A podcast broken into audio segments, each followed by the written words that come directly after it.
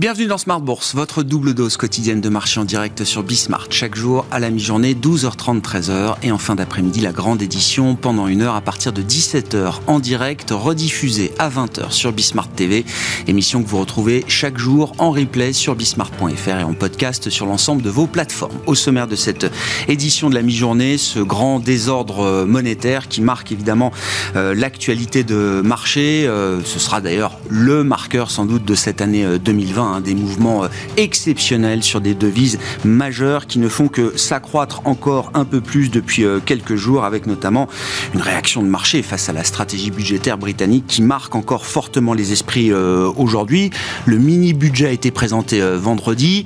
Dites-vous bien que 3-4 jours auront suffi pour que le FMI se fende d'une communication très directe et inhabituelle vis-à-vis de la stratégie budgétaire britannique, estimant qu'il était important que la politique budgétaire ne soit pas en conflit avec la politique monétaire. On a vu également l'agence de notation Moody's avertir également sur la soutenabilité de la stratégie budgétaire britannique euh, aujourd'hui, qui euh, est un avertissement euh, également à, prendre au sérieux pour d'autres États qui pourraient être tentés par des politiques budgétaires trop laxistes dans un contexte de resserrement monétaire généralisé. Et puis du sterling, le focus des investisseurs se déplace très très rapidement sur le marché d'échange vers la devise chinoise qui atteint un plus bas depuis 2008 aujourd'hui. Hein. le yen glisse doucement mais sûrement. Le yen est en baisse, le yuan pardon, est en baisse de quasiment 14% depuis le début de l'année contre dollar alors que le congrès euh, du Parti communiste chinois s'ouvre dans trois semaines maintenant. Voilà donc pour euh, cette grande pagaille sur euh, les marchés de devises aujourd'hui. Nous en parlerons évidemment avec nos invités dans un instant, avec la saison des publications de résultats également qui va commencer. On pourra revenir un peu sur les fondamentaux microéconomiques qui vont revenir à la une. De ce point de vue-là, on a en tête un des derniers grands avertissements qui aura été celui de FedEx et puis euh, Apple également, hein, selon des sources citées par l'agence Bloomberg. Apple ajuste également sa euh, production et ne prévoit plus d'augmenter sa production d'iPhone 14 face à une demande qui ne semble pas suffisante aujourd'hui, contrairement à ce qu'espérait le groupe euh, Apple. Voilà donc les informations apportées par Bloomberg ces dernières heures. Nous évoquerons dans ce contexte de marché compliqué le cas des actions européennes, alors qui est toujours un cas désespéré pour certains, hein, disons-le euh, assez clairement. Néanmoins, c'est dans ces moments-là qu'il faut quand même essayer de garder la tête froide et, de trouver quelques éléments rationnels pour euh, raisonner, notamment sur la valorisation des actions euh, européennes. Nous en parlerons là aussi avec nos invités en plateau pendant cette demi-heure.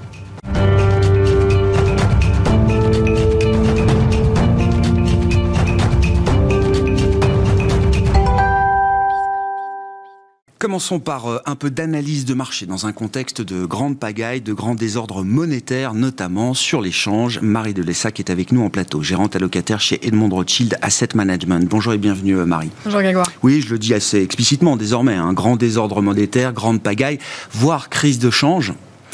Ça en a l'odeur, ça y ressemble. Les mouvements sont extrêmes et la volatilité sur les devises est à un niveau euh, spectaculaire aujourd'hui. la, volatilité sur, euh, sur beaucoup de classes d'actifs, euh, d'ailleurs, pas seulement sur les devises, les taux, et on voit aujourd'hui la volatilité sur les actions monter.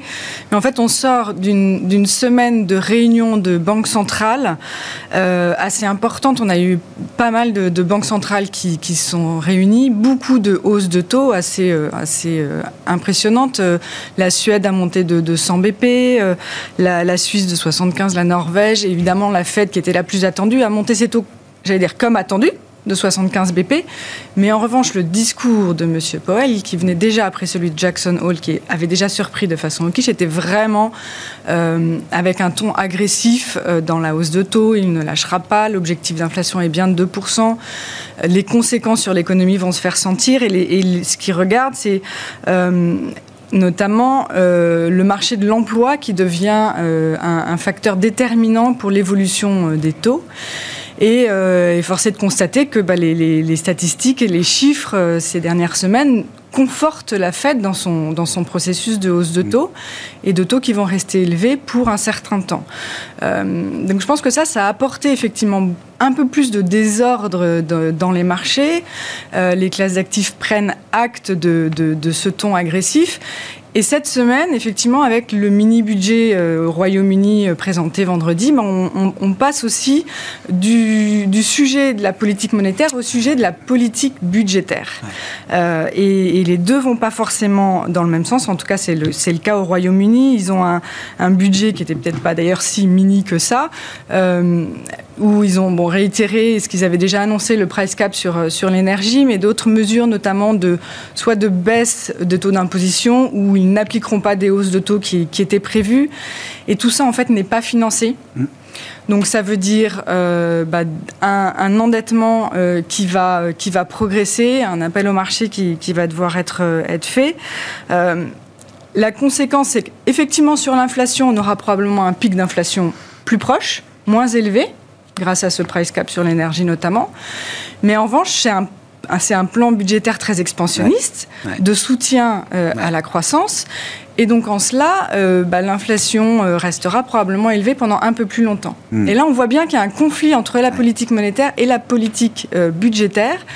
Euh, euh, et, donc une défiance des marchés qui, qui, qui a pris forme avec un, flash crash sur, le, sur la livre sterling assez impressionnant lundi, mais on ne voit pas vraiment de retour. La livre sterling reste sur des niveaux très faibles et continue, continue de, de, baisser un peu. Donc voilà, on a, on a aussi les taux qui, qui progressent énormément. avec C'est ça qui est, qui est dramatique dans l'expérience britannique, c'est que voir les, les taux monter, on pourrait se dire, bah tiens, le marché prend acte, effectivement, le Royaume-Uni fait un pari sur la croissance, comme Trump l'a fait en 2016, sans doute à un très mauvais moment, ça lui a été euh, reproché fait le pari de la croissance, les taux remontent dans l'idée qu'il y aura peut-être plus de croissance nominale euh, demain aux États-Unis, sauf qu'en face de ça, on a une chute du sterling. Et là, il faut bien regarder la réaction avec les, les deux, les deux facettes de la réaction de, de, marché.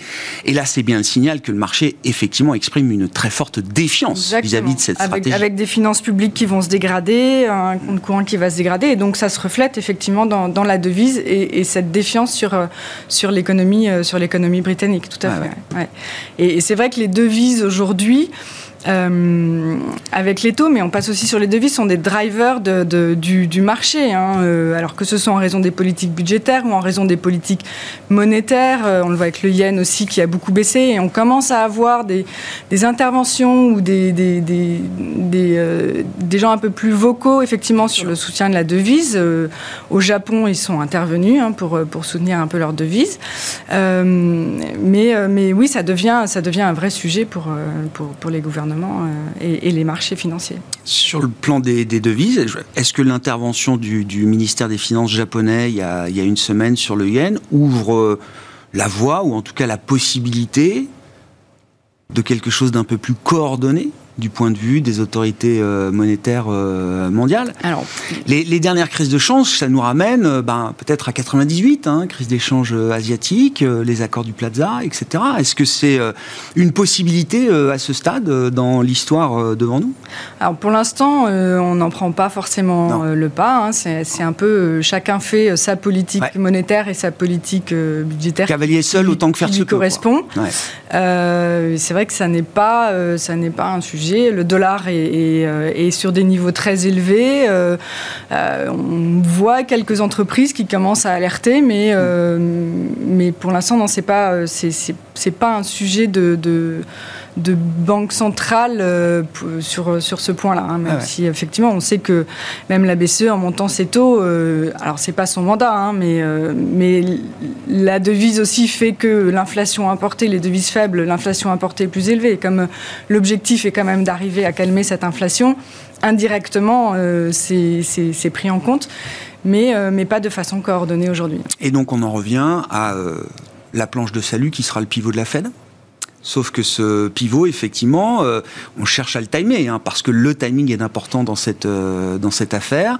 Euh, au début de l'été, on l'espérait peut-être pour l'automne, et puis effectivement, Jackson Hole est passé par là. Les chiffres d'inflation montrent qu'on reste quand même dans des zones d'alerte importantes de ce point de vue-là, et donc l'idée du pivot est, reportée, parce que l'économie américaine va encore trop bien. Hein. C'est toujours le même sujet de ce point de vue-là. Alors oui, les, statistiques, les chiffres de l'économie américaine se tiennent, se tiennent bien a eu encore la confiance des consommateurs hier qui rebondit, alors qui n'est pas sur des niveaux très élevés, mais qui, qui, euh, qui rebondit quand même. Le gasoline n'a pas arrêté de baisser. Hein. Non, mais enfin, il y a des corrélations très directes aux États-Unis de ce point de vue-là. Hein. Donc il y a un côté un peu boom-bust. où on a reperdu, je sais pas, 20% sur les prix à la pompe. Ça, tout de suite, ça redonne un peu de confiance aux consommateurs. Mais ce, qu'on regarde peut-être pour le, le, le, pivot de la fête, il est à venir. En tout cas, ce qu'elle nous a, ce qu'elle essaye de nous dire, je pense, c'est elle, elle regarde pas mal le marché du travail, le marché de l'emploi. Euh, malheureusement, c'est plutôt un indicateur retardé de l'économie et c'est aussi euh, la crainte des marchés, c'est-à-dire que euh, si la récession arrive, ben, la Fed ne baissera pas ses taux tout de suite et donc le fameux put de la Fed qu'on avait l'habitude d'avoir peut-être n'existe plus aujourd'hui. Elle fera peut-être plus attention au marché de l'emploi euh, qui mettra un peu plus de temps à se retourner. Et d'ailleurs, aujourd'hui, les créations d'emplois sont toujours très importantes et on ne voit pas de, de, retournement euh, euh, sur ce niveau-là. Donc c'est vrai que bah, c'est, les, les, marchés sont en train d'acter tous ces phénomènes. et effectivement, bah, c'est, c'est un peu aujourd'hui pas de, très peu de refuge avec mm. des taux qui montent, donc des actifs obligataires qui baissent et des marchés actions qui, qui se mettent là à baisser un, un peu plus franchement. Comment on...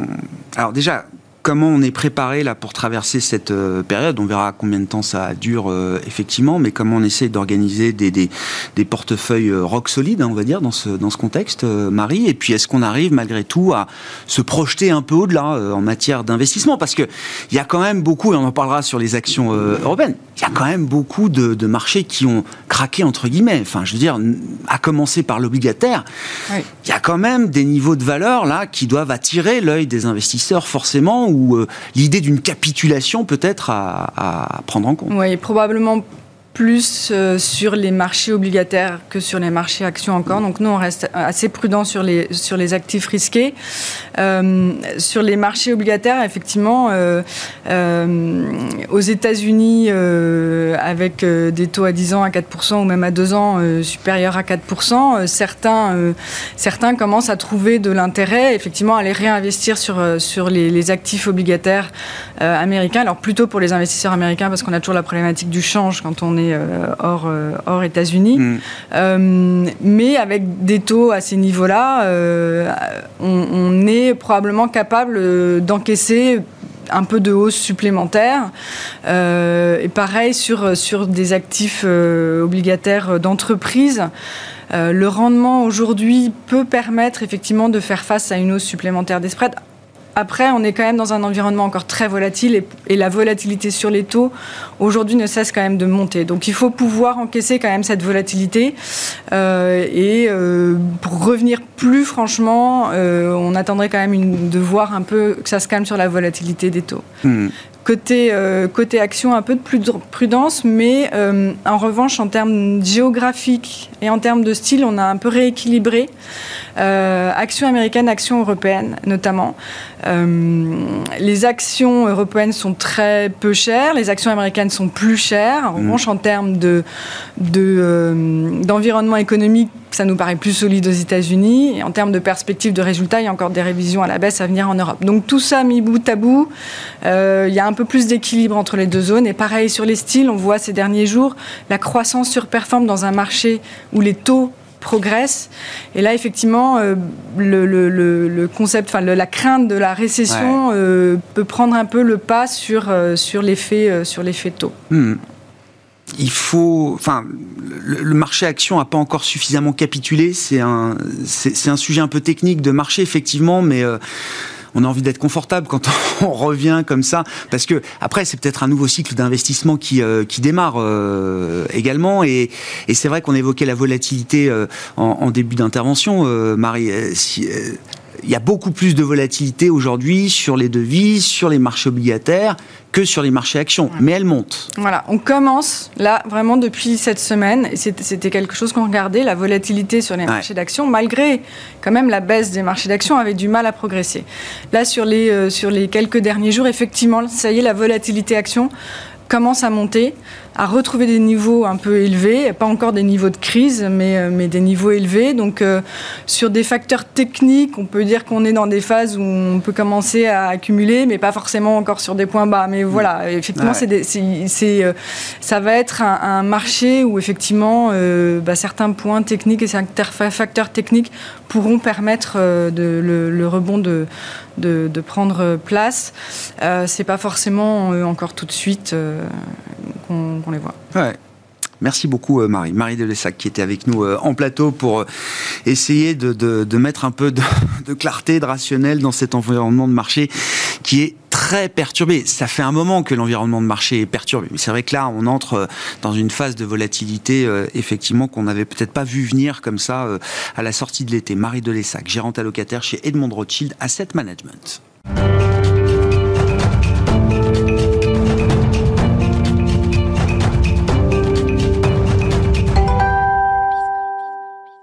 Venons-en au cas spécifique des actions européennes. Et c'est Roland Caloyan qui est avec nous euh, en plateau, le responsable de la stratégie action européenne de Société Générale CIB. Bonjour et bienvenue, euh, Roland. Bonjour, Grégoire. Je le disais, alors bon, les actions européennes, pour certains dans le monde, c'est un cas euh, désespéré en permanence. Là, il faut quand même regarder un petit peu les, fondamentaux et ce que, ce que disent les investisseurs sur les actions européennes les flux, le momentum ne sont pas là euh, aujourd'hui, mais justement, si on regarde peut-être la valorisation euh, que donne euh, le marché aux actions européennes et qu'on regarde et qu'on essaye d'anticiper les fondamentaux des entreprises avec les résultats qui vont arriver dans les prochaines semaines, quelle est l'analyse un peu rationnelle qu'on peut faire de la situation, Roland? On vient d'un multiple sur les marchés actions européennes début d'année de 16. On est aujourd'hui à 10,5. 10,5. Euh, pour remettre un peu dans un contexte euh, historique, euh, la moyenne sur les 25 dernières années du, PE du marché européen, c'est 14,5. Alors on va me dire oui, mais les taux montent, donc évidemment c'est normal de voir des contractions de multiples. Certes, la moyenne des taux allemands sur les 25 dernières années, c'est 2,5. On est à 2 aujourd'hui, aux alentours de 2.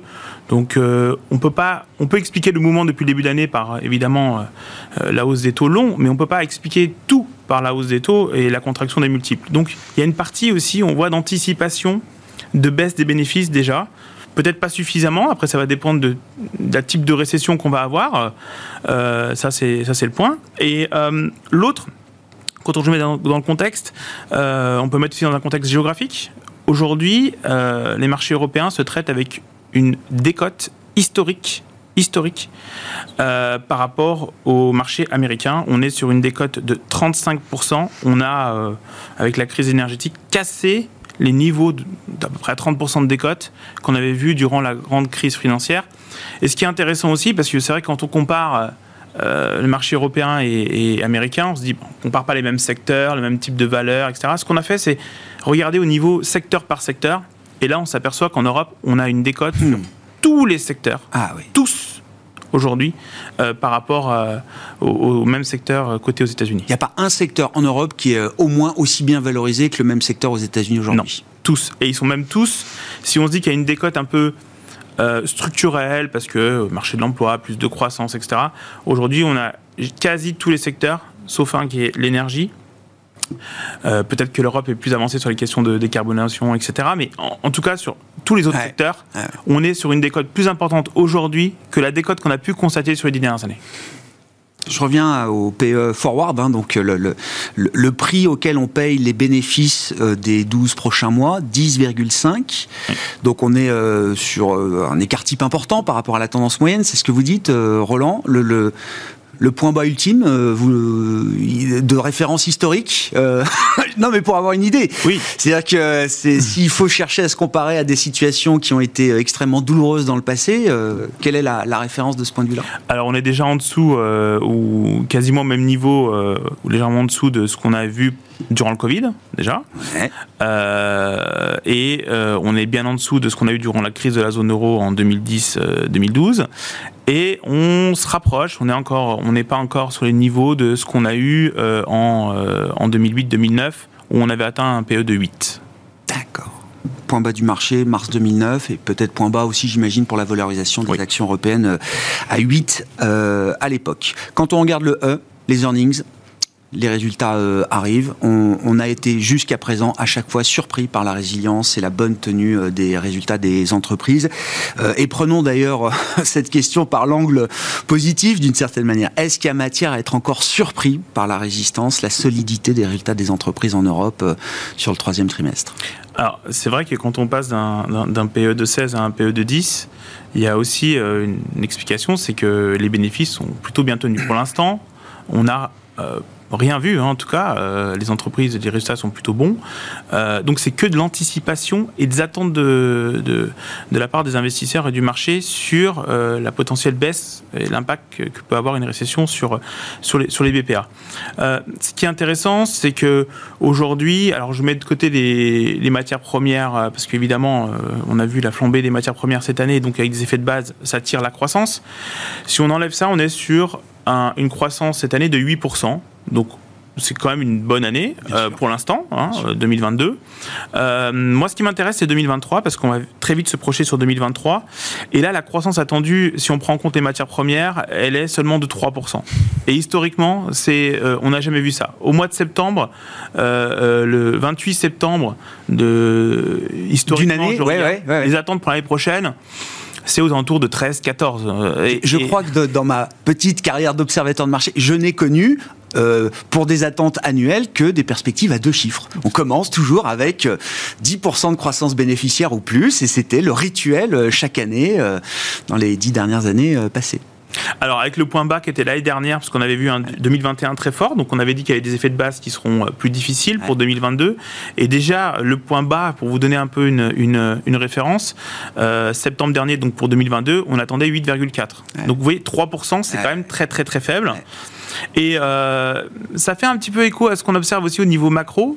Euh, quand je regarde le consensus économique, 0% de croissance attendue au T3 cette année, moins 0,3 euh, au, quatrième, quatrième, trimestre et moins 0,2 au, premier trimestre.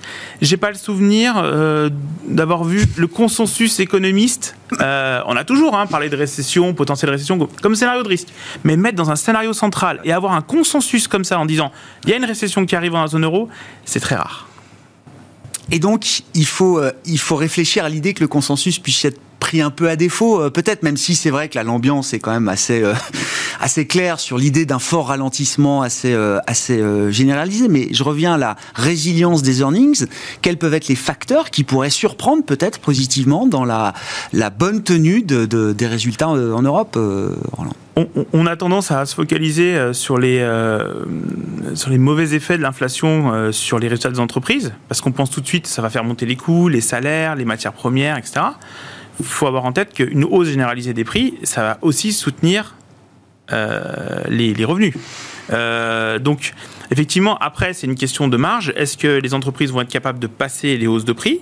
Est-ce que ces hausses de prix euh, vont. Une baisse des volumes ou pas Si cette baisse des volumes va être, suffisamment compensée par la hausse des prix. Donc, il y, a vraiment, il faut effectivement mettre tout dans la balance. Et je trouve que l'équation, elle n'est est pas si simple. Euh, en particulier, il y a des différences aussi en, termes de secteur à l'intérieur du marché. Euh, et on s'aperçoit effectivement que d'avoir des marges très élevées, euh, bah, c'est plus facile d'encaisser des coûts qui, peuvent, qui peuvent hmm. monter plus vite.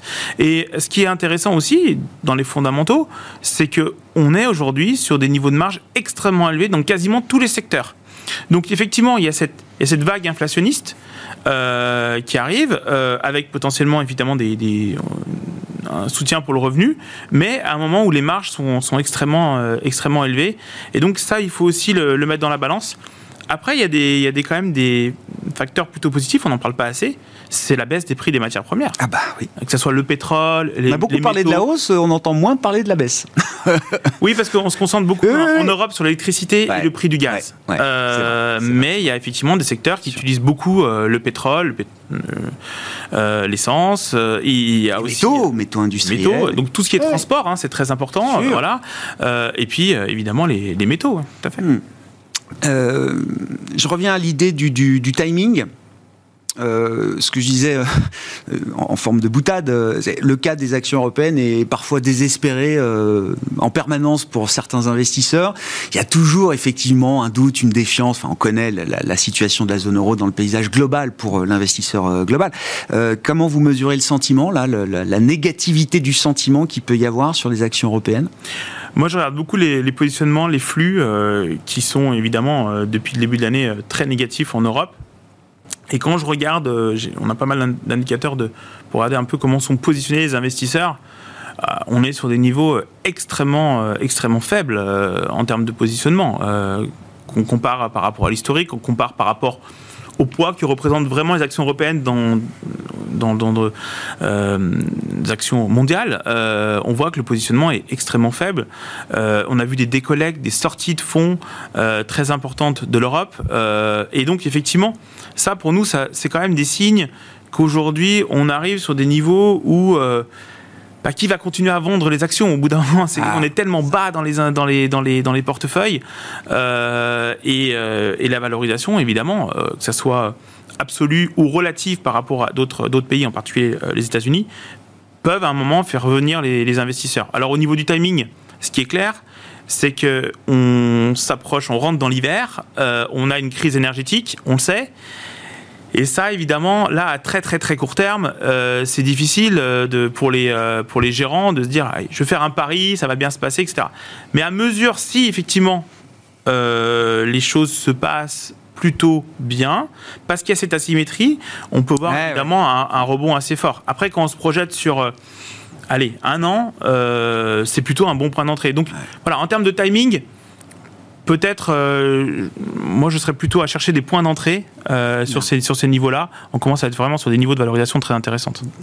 Oui, en termes de, recommandations tactiques, être encore extrêmement short d'actions européennes à ce stade, c'est un risque important. On l'a vu en juillet, hein, il suffit de quelques chiffres, effectivement, d'inflation. Je pense que débat, c'est vraiment euh, dès qu'on aura, euh, on, va se dire qu'effectivement on a vu le point haut sur l'inflation. Alors c'est toujours délicat. on aura les chiffres vendredi sur la zone euro. Euh, je pense qui vont continuer de monter. Là, il y a, enfin, autant sur le débat est ouvert aux États-Unis, autant là, on a quand même. Mais on va quand même scruter un petit peu ce qui se passe, les dynamiques à l'intérieur de l'inflation, parce que euh, de se dire voilà, on fait encore un nouveau point haut, etc. Ça, c'est une chose. Effectivement, c'est attendu. Après, c'est on va on va scruter vraiment les dynamiques à l'intérieur pour essayer de voir effectivement s'il y a des euh, si, si l'inflation se transmet par exemple de biens aux services, est-ce que ça accélère d'un côté, etc. donc ça, ça va vraiment être très important de regarder à l'intérieur. La nature de l'inflation. La nature de l'inflation, tout à fait. Et, là, évidemment, euh, sur, les, sur les mois à venir, euh, parce que évidemment, le prix du gaz est très élevé, le prix de l'électricité est très élevé. Mais au-delà de ça, il faudra voir si cette inflation elle est en train de se répandre ou pas, euh, parce que c'est ces signaux-là aussi que va regarder la, la BCE. Merci beaucoup. Merci à vous deux. Euh, Roland Caloyan, je le rappelle, qui est avec nous, responsable de la stratégie action européenne de Société Générale CIB, et Marie Delessac, qui euh, nous accompagnait également pendant cette demi-heure, gérante allocataire chez Edmond Rothschild Asset Management. Voilà pour cette édition de la mi-journée de Smart Bourse. On se retrouve ce soir à 17h en direct sur Bismart TV.